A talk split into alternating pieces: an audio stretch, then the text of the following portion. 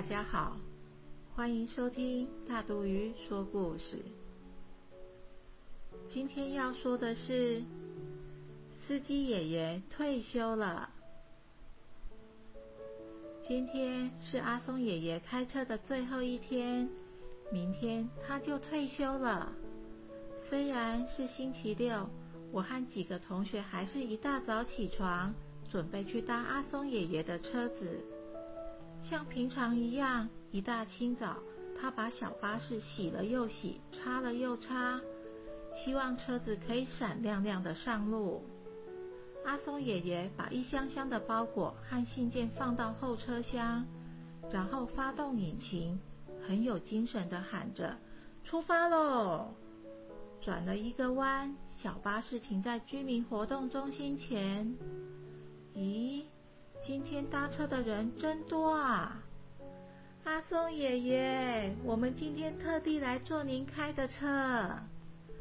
阿松爷爷，糖果送给您，谢谢您。这篮水果送给你，恭喜你要退休了。阿松爷爷一边呵呵笑，一边招呼大家上车。坐稳了，小巴士开始绕着山区走。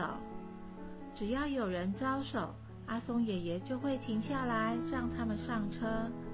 因为这个地区没有公车，只有阿松爷爷的小巴士，早晚各开一次。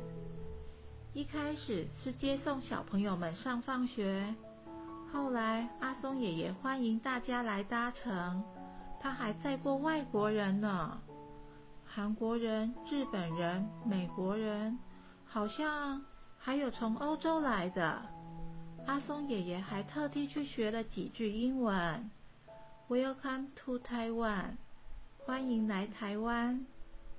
慢慢的小巴士经过一棵老樟树，阿松爷爷比手画脚，开心的介绍着：这棵老樟树已经三百多岁了，但精神比我还好呢。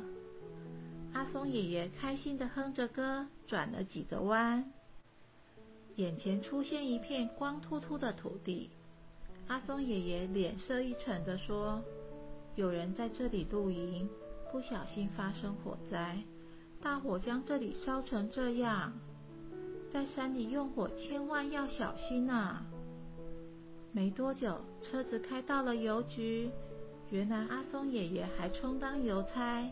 将刚刚的包裹和信件寄出去。最后，小巴士开到公车站前，让大家下车。阿松爷爷在公车站休息一个小时，就会开小巴士回山上。回程时，天色忽然变暗，好像要下雨了。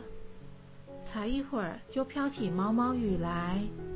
突然，车顶发出叮叮咚咚的声响。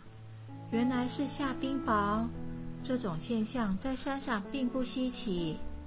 阿松爷爷坐得更直了，抓紧方向盘，让小巴士平稳地开着。有个小朋友突然哭了，他哭着问：“车顶会不会破掉？”阿松爷爷笑着说：“那是冰块在打鼓，不会破掉。”有个小姐姐拉开车窗，将手伸出去要抓冰雹。阿松爷爷连忙提醒她，这样很危险哦。小姐姐吐吐舌头，赶快关上窗户。也有人担心玻璃会不会破掉，车子会不会打滑。阿松爷爷好像会读心术，他告诉大家，小巴士虽然旧。但是我每天都有好好照顾它，都有按时保养检查。大家放心，玻璃不会破。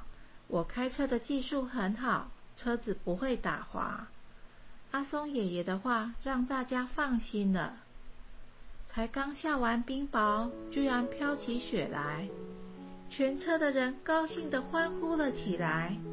好美哦，太幸运了。很多人都说下了车，我们来堆雪人。雪地开车也难不倒阿松爷爷。他停下车，拿出法宝，三两下就在车轮上装了铁链。这样车子就不会打滑了。